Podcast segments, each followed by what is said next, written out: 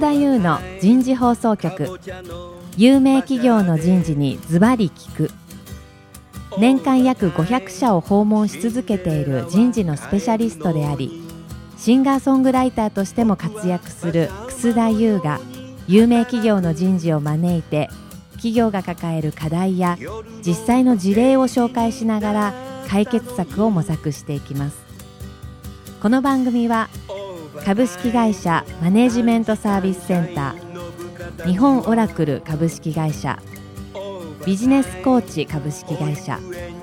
株式会社ワークスジャパンの提供でお送りいたします。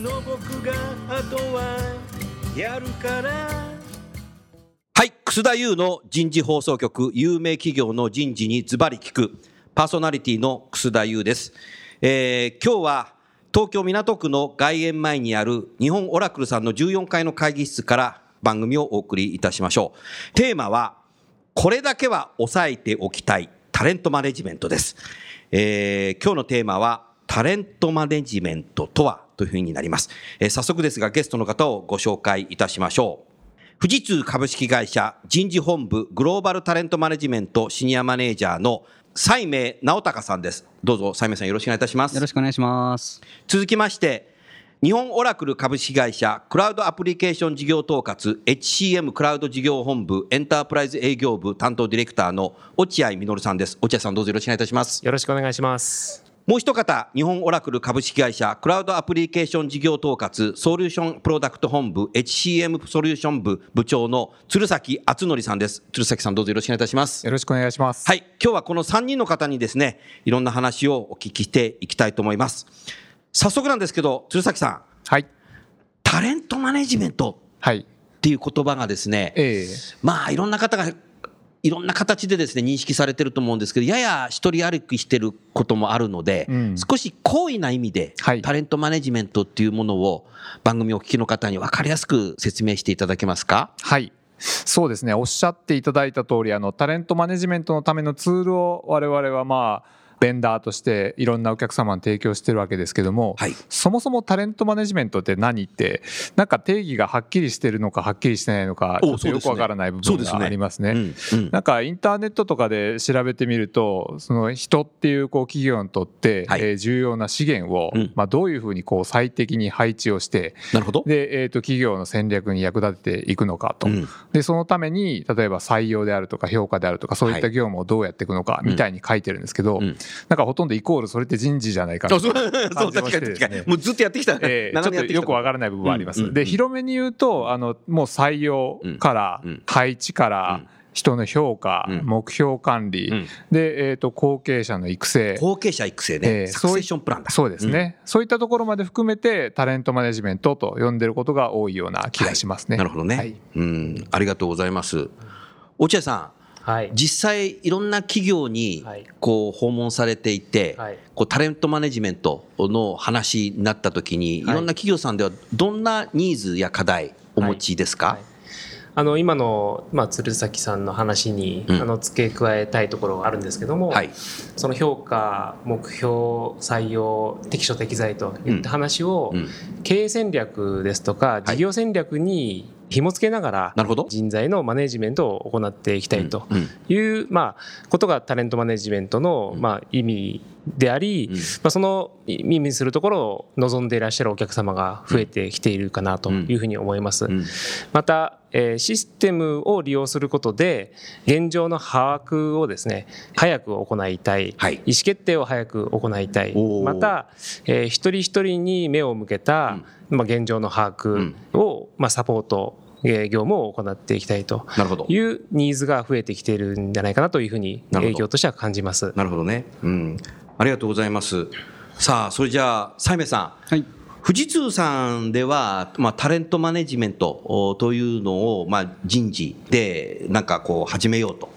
したのはいつ頃ですか、今の形になったのは、えー、3年ぐらい前からですけれどまだ3年ぐらい前なんですね、はい、ただその前からもやっぱりそのできる人たちを、えー、ちゃんと育成していこうと、そういう動きがあって選抜されたはい、選抜された人、はい、将来ハイポってことですね。そうですね。将来の経営者次世代リーダーですね。次世代リーダー。を育成していこうという動きはもう10年以上前それは結構前から藤津さんいろんなところで事例でね、はいはい、発表されたりとか、読んだこともありますよね、特にその、えー、次世代リーダーを育成する研修とかは、研修ね、はいはいはい、有名なので。有名ですよね、はい、有名かわからないですけど。有名です有名です、はい。まあ、まあそういう人たち受けた人たちとかをどういうふうに活用していくとか、あど工程が重要だね,、ね活用のとこから研修を受けたけど、はいはいはい、現業にいるままじゃね、はいはい。そそういう感じで人の管理というか、人のマネジメントをしてるっていうのはずっとありましたね、ずっとあった、はい。ただあの制度としてタレントマネジメントをやり始めたのは本当にここ、えー、56年っていうとこかなと思いますけどね、なるほどね。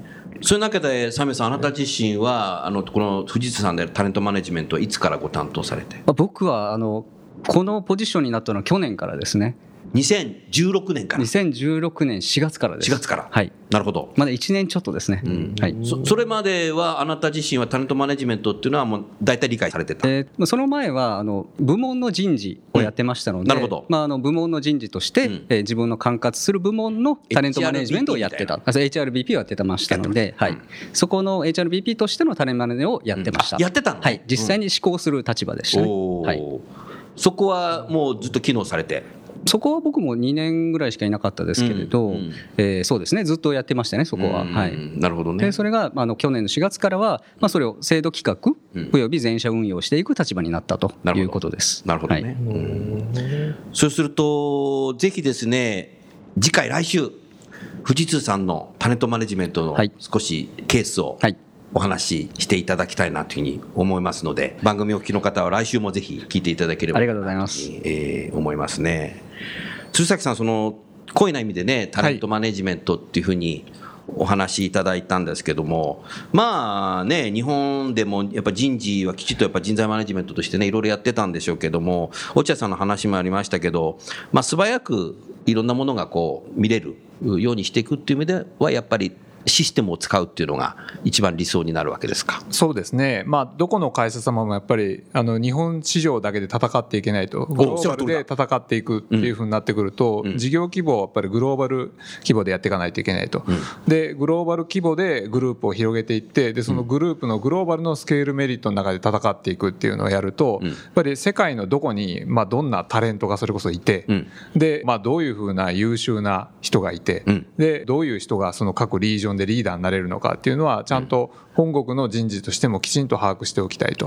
いうのがありますね。うん、で IT という観点からすると人事システムって基本的にあの個別の会社、うん、個別の国ごとにバラバラにそれぞれ立ててるっていうのがほとんどの会社がそうだったので、うん、まあそういうその IT の環境だとやっぱりその串刺しでそのグローバルの中の人を見るっていうのができないので、まあそこをこう手当てをするような、まあ統合人事データベースみたいな、まあそういったシステムがまず求められているというのが IT っていう観点での一番典型的なタレントマネジメントですね。なるほどね。そうするともう現地法人が独自でこう進めていたり、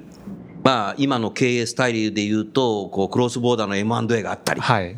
することによってそういうものをやっぱ統合するっていうこと自体もこう人事のミッションとしてそうですねやってい。く必要性があるっていうことですよね。はい。はい、まあ、それぞれナショナル企業、現地法人が、なんていうんでしょうかね、独自にこうやってる時代は、まあ、それはそれでよかったのかもしれないですけど、本当にグローバルっていうふうにやっていくんであれば、本社自体がそういうことをやっぱ管理っていうか、マネジメントを一元管理するっていうことは、彼ら自身も多分、期待されてるんだろうなっていうふうに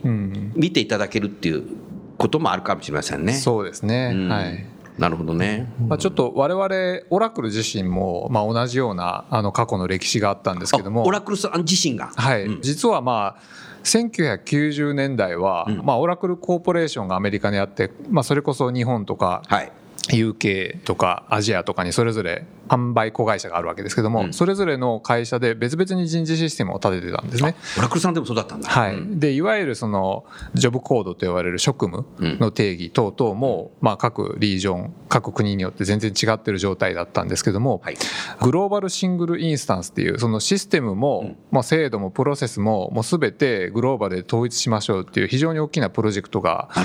2000年の初頭に立ち上がりまして、なるほど。でそこからまあ数年の歳月をかけて、もう人事のシステムもいわゆるグレードジョブグレード等級も、そのジョブあの職務の種類も全てコードも中身も統合して、で一箇所でやっていきますというふうになったんですね。で我々自身はどちらかというとこうリージョンの人間としてそのヘッドクォーターで決められた、うん、その標準のルールをこう守れってこう言われてる方なんですけども、はい、まあ、我々自身もちょっとそういうふうなあの変革をこう経験して、うん、で今に至ってますと。でおかげで、まあ、私技術者なので、結構クロスボーダーで、えー、と他の、まあ、例えば大連のチームとかルーマニアのチームとかと一緒にバーチャルにプロジェクトを組んで、えー、仕事をすることがあるんですけども、はいまあ、何せこうジョブも一緒だしあなるほど、えー、等級も一緒なので、うん、まあ、例えば誰がこの中でリーダーをやるんだとか、うん、この職種とこの職種は一緒だから、まあ、一緒にこういうふうに動けるねとか、まあ、非常に共通言語があるんですね、まあ、そのグローバルでクロスボーダーで統一していることによる動きやすさっていうのは日々感じているところでもありますね。まあ、ですからまさに親会社子会社みたいな感じじゃなくてもうワンオラクルみたいになイメージまさにそうですねなったっていうことですよね。はいえーまあそういった形で多分やっていかないと、こういうな意味でのダイバーシティっていうのも、進めないのかなというふうに今思いましたけど、いかがですか？そうですね、はい。まあ、ダイバーシティっていう観点かどうかわからないんですけども、例えば我々の会社だと非常に M&A で入ってくる人たちって非常に多いんですね。いやオラクルさんもすごいですよ、マンスリーで M&A してるようなイメージがあるけど、ねはい、まさにそんなペースで M&A をしていて、はい、まあ、あまりにも M&A をしているので、その M&A のプロセスもすごいしっかりしてて、うん、M&A で買収された人たち向けのこう、うん、M&A ダッシュボードみたいなのがあって、あるんだ、おすごいですそこを見れば、なんかその例えばあの文化の違いをこう乗り越えるためのプロセスとか、なんかいろいろ情報があったりするんですけど、まあ、そういう過程を経て、まあ、一応100日で、そのオラクルのそのプロセス、うん、オラクルの仕事のやり方で合わせてもらうというふうになってるんですけど、一旦入ってきたらもうあのオラクルマンオラクルウーマンですので皆様、うん、なるほど。同じ言語を使って会話をする仲間になります。なので、まあ、そういう意味ではその変にこうあこの人は買収元だからとかあこの人はもともとプロパーでいた社員でとかそういうのはもうほとんどない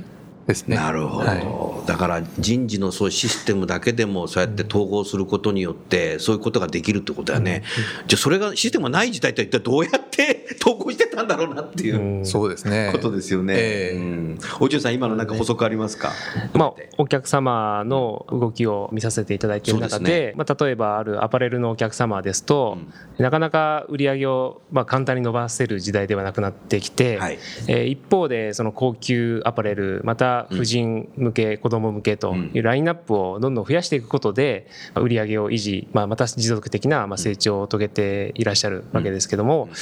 事業の数会社の数が増えていくごとに人事部門を増やしていくこともなかなか許されない時代になってきていますのでなるべく共通的な業務を洗い出してそこはシェアードサービスセンターのような形で業務の統合化標準化を行いながら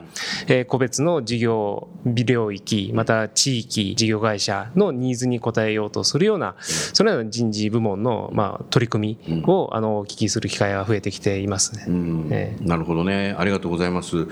あのサメさん今落合さんの話を聞いててねこういう質問もしたいなと思ったんですけども、はい、やはりこの21世紀になってから、まあ、藤津さんでこの3年の間にこのタレントマネジメントね、導入されたっていうふうにおっしゃってましたけども、やはりその人事のシェアド化アウトソーシング、まあ、シェアドだとか BPO だとか、富士通さんはどんな形で進めてきてましたか、えー、その特にその人事オペレーションに関しては、はい、まずはその関係会社を作って BPO っていうか、関係会社を作ってね。まあ、まあ、シェアド化しています。シェアド会社。で、あの、えグループ会社の人事もオペレーションも全部集めて、シェアド化しています。で、去年ぐらいから、えもう完全にその BPO 化、まあ、それ外部化してですね、え外部化して、え完全にオペレーションは外に持っていくっていうことをやりました。やった。はい。なるほど、はい、なのでそんなふうに段階を経て、えーと、なるべくオペレーショナルの仕事は外に外にと、で中に持っていくのは、まあ、センター・オブ・エクセレンスっていうのを、あの集約していこう。専門的なことね、はいはい。っていうことしていこう COE ね、はい、うん。なるほどね。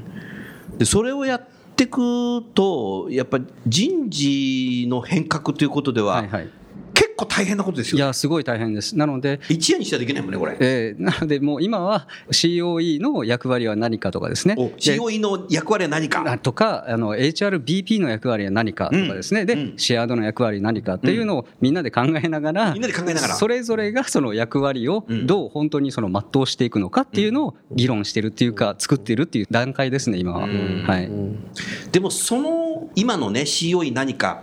HRBP 何か、あのアウトソーシングの BP を何かっていうことを決めてもどんどん変わっていく可能性はそれはあります。それはあります。だからそれ自体もアジャイルなんじゃない？のまあそうあるべきなんでしょうね。ウォーターフォールじゃないな、これ。いや、えっとで、そうは言いつつ、でもそうは言いつつも、あの、やっぱりうちらしい人事のオペレーティングモデルっていうのは何かっていうのは、今ちょうど議論しています。あの、コンサルも入れながら議論してます。ね、はい。まあ骨格は変わらないんだろうけども、はい、はい、どんどん進化していく。それはあります。それ自体が、そそれもだからブーカかもしれないね。それはあります。あの、もう、ぶっちゃけその、個人レベルで役割とかは役割認識違いますので、確かに。そういう意味では HRBP とは言いつつも、なかなかできてない人もいれば、すごいできてる人もいたりとかですね、なるほどい。ろいろその柔軟にやっているっていう感じでしょうね。なるほどね、はい、そうするともう20世紀時代の人事の役割と相当変わってきたね。そうなんでしょうね。僕が少なくとも入社した時よりは全然違いますね。ああ、はい、なるほど、はい、違いますよね。あの入社した頃はやっぱり人事っていうのは、組織の見直しがあったら発令を出したりとかですね。うんはい。まあ、旅費の生産もしましたしね、えー、旅費の生産とかもしましたし、旅費の生産、えー、あの通勤費の支払いとかもしてましたし、ね、みんなね、えー、みんなやってました、はい、あとはその査定とかも紙でやってましたからね、紙でやってて、その後スタンドアラウンドやるようになって。はいあそうだった、ね、まあ、そうから考えると、まあ、システム化はすごい進んでますし、うん、だんだん仕事も高度化してるんじゃないかなと思いますよ。うん、はい、うん、難しくなってる。本当ですね、はい、そこにだからまた今度 AI とか入ってくると、それは変わる。ああもう仕事が、まあ、減る仕事も多くなるでしょうし。減る仕事もあるし、はい、またそれをそういうものを使うっていう考える仕事が増えるかもしれないねどうやって AI を活用するか使うかっていう方向にだんだんシフトすると思います、まあまあうちの場合はそういう会社なので、うん、あそうそう藤井 さん自身が AI, AI 売りの会社なので。そうだね、はいはい、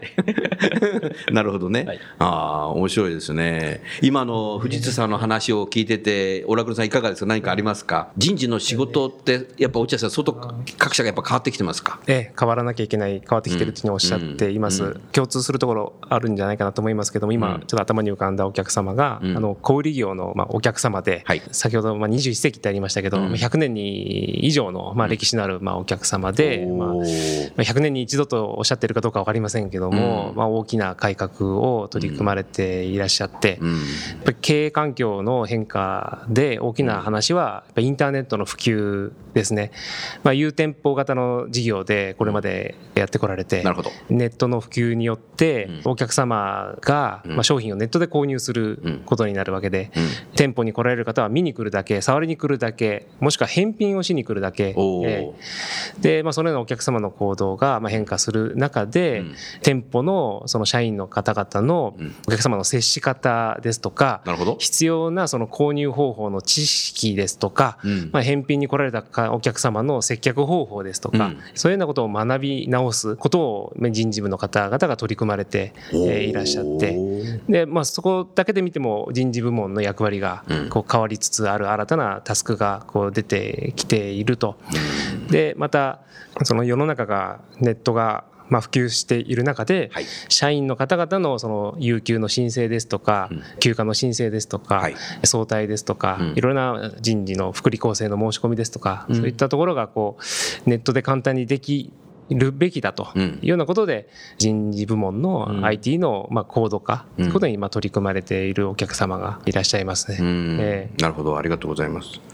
鶴崎さんあのタレントマネジメントって決算書に反映されるわけじゃないのでいわゆる期間系システムじゃないので、はい、あとはもう期間系もねずっとねやってきた経験もあると思いますけど、ねはい、期間系システムを導入するときとこういうタレントマネジメントを導入するときと何が違いますか、お客様として考えなきゃいけないことは。そうですね。機関系システムの導入っていう文脈でいくと、はい、あの機関系システムというのはどこの会社ももう今機関系システムがあるんですね。ああるね。確かに、ね、あります。で、それを新しくするっていう話になります。でそうなるとはい。今のシステムが例えばいついつまでにその使っているハードウェアの保守の期限が来るとか、うん、えーと、あるいは新しいその会計基準を適用することになったんでそれに対応できないとか。国際会計基準とかね。そうですね、うんうん、そういうなんかこうやらねばならない理由っていうのがあって、うん、でそれでこうあの投資をあの正当化することができるんですけども、うん、このタレントマネジメント特にそれを IT を使ってやるっていうふうになった時に、はい、経営の方に、なんでそれわざわざ IT 入れてまでやらないといけないのっていうふうにこう言われちゃった時にこうきちんとこう説明できる。っていうのが、まあ、これが非常に重要なことだと。社長自身がタレントマネジメントについて詳しいプロだったらいいけどそうじゃないものが多分多いだろうけど。そうですね。なので、えー、普通の一般の会社だとそうで分かんない人のが多いよね多分ね。そうなんですよ、なるほど。たまにあのやっぱり社長様自らがタレントマネジメントをやるべしって言って始まるプロジェクトもあって、まあ、そういう場合は問題ないんですけども、まあ、例えばその人事の本部長の方がタレントマネジメントやるぞっていうふうになった時に、やっぱりそこには、まあ、制度を変えるにしても、IT を入れるにしても一定の投資が伴いますので、当然その社内で倫理を上げてそうですね。で、えー、と役員の皆様から承認をいただかないといけないという時に、まあ、必ず出てくるのが、もうそんな手でやったらいいんじゃないかとそういう話になりますので。社長が自分の頭入ってるよみたいな。はい。でそれやってなんかいくら儲かるのとか極端な話。社長はいくら儲かるかっていうのがね、本業だからね、はい、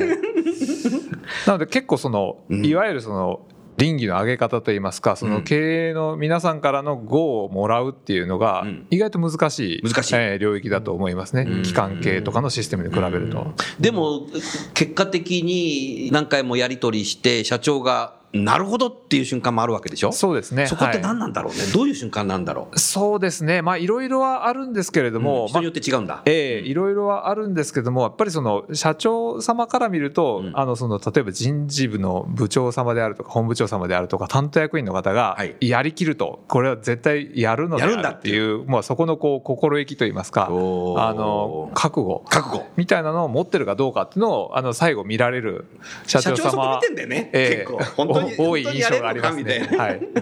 なるほど。えー、あなるほど。面白いな。落合さんいかがですか？そうですね。社長さんのまあ承認を得るために、うん、まあ人事部さんだけでやられるケースもありますけども、はい、まあ経営企画部門ですとか、うん、また事業部サイドのまあ協力といいますか、うん、賛同も得ながら進められるケースも最近お見受けします。で、そのメンバー一人一人の力を引き出したいですとか、えー、活躍してほしいですとか、成果を上げてほしいとかっていう、まさに望む人たちが多いのも現場事業部サイドですので、えー、その人たちがその事業の発展のために、うん、えー、事業の継続のために、まあ、望まれると、まあ、社長さんとしてもご承認しやすくなる、うん、えー、承認すべきだというふうに思われるケースも増えてきていると思います。うん。まあでもね、先ほど鶴崎さんおっしゃってたけども、そういうのをシステムで一元でできるようにしておくと、M&A した時だとか、そういう時もすぐ100日ぐらいでね、投稿することができますよねっていうことですよね。そうですね。それがやってなかったら、買った会社、どんな人がいるのかわからないじゃんみたいな、社長の頭の外にあるので、それは。それはやっぱりだからやっぱりややることによって発展性があるっていうことの理解を社長にするっていうのが多分今後の社長に対するソリューションなんじゃないかなと、はい、えー、だと思います。うん、あのまあ、今効果を出すっていうのも大事なんですけども、おっしゃる通りだ。それはそうだな。何かこう変化があった時にですね M&A もそうなんですけども、まあ、いろんな変化って企業には起こるので例えば、まあ、海外の市場に進出するとか海外に工場を建てるとか、はい、まあ、そういった時に、まあ、じゃあそこのあの現地に赴任させるトップ誰にしようかとか、まあ、M&A だったらその M&A して入ってきた人って一体どんな人がいるのかとかやっぱり速やかに、まあ、そういう人が見えるようになっておきたいんですけども、まあ、そういったこう仕組みっていうのは、まあ、そんな1か月や2か月ではなかなか作れないので、うん、えー、そういうこう今後起こりうる経営の変化を、まあ、見据えて、うん、でそれに対応するためのその人事としての手立てとして、まあ、そういうシステムをしっかり作っておくっていう、まあ、そういう観点も必要なのかなと思いますね。ありがとうございます。西明さん、はい。富士通さんでは、先ほどね、鶴崎さんがおっしゃったように、まあ、人事本部、人事の中でこれやろうというふうになったときに、まあ、トップの方ってすぐ理解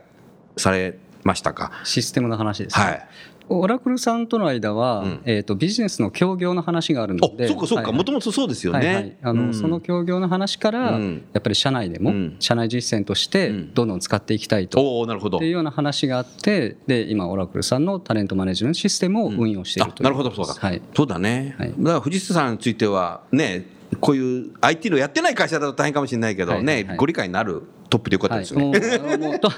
ップの、えー、決断で決断で、はい、ビジネスとしてやっていくということです。はい。まあでもそういう中でも多分いろんなご苦労話っていうのは、うん、そうですね。あったんだろうなと。そうですね。あの去年ぐらいからそのインプリを始めて、はい、であのまあ、グローバルにやっぱやっていくので、うん、イメイヤではこんなふうなやり方をしてしたりとかですね、はい、えー、ジャパンはこんなふうなやり方をしたりとかもう並行しながら、プロジェクトマネージメントしてで比較的やっぱり、まあ、クラウドベースなので早いので、うん、作っていかないのでシステム自体を。なので非常に早いペースでインプリが進んでいたんじゃないかなとすごい思います。なるほどね、うん。ありがとうございます。あの鶴崎さん、今、西明さんからクラウドっていう話が出たので、はい、クラウドについては、はい、再来週、そうですね。少し解説していただきたいな。はい、クラウドってなんかこう、雲の中入っちゃって、えーま、まさにそれはクラウドなんだけど よく理解されてない人の方が意外と人事でもそうですね。多いので、少し解説を再来週していただければいいかなというふうに、はい、そんなふうに思います。それではですね、あの、そろそろ時間になりますので、今日はこれで、えー、終わりたいと思います。えー、来週は、同じこれだけは押さえておきたいタレントマネジメントで、特にあの、富士通さんのタレントマネジメントのですね、導入の事例をですね、お話しいただきたいなという、そんなふうに思ってますので、どうぞよろしくお願いしたいと思います。では最後に、あの、ゲストの方をご紹介して、えー、本番組は終わりましょう。えー、富士通の、えー、西明さん、日本オラクルの落合さん、えー、同じく日本オラクルの鶴崎さん、どうもありがとうございました。ありがとうございました。ケーズ HR レーベルプレゼンツ、コンサートのお知らせです。来る10月28日土曜日。楠田優フレンズ。残業イルミネーションコンサート開催決定。会場は東京代官山晴れたら空に豆まいて。出演はベーシストに元プリズムの渡辺謙。ギタリストに寺谷直。キーボードに福山光晴。コーラスに中村真由美を迎えての豪華演奏。楠田優の人と組織に対するダイレクトなメッセージを曲に乗せてお送りするコンサートで一緒に盛り上がりましょう。前売りチケットはローソンチケットでお求めください、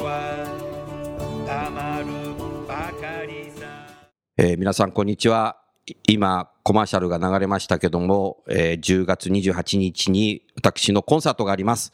ローソンチケットでは7月1日の朝10時から前売り券の予約が開始されます。えー、ローソンの L コードがございます。L コードは70321、70321をネットで検索するか、またはローソンの店舗でロッピーで70321を入れてお買い求めいただきたいと思います。どうぞよろしくお願いします。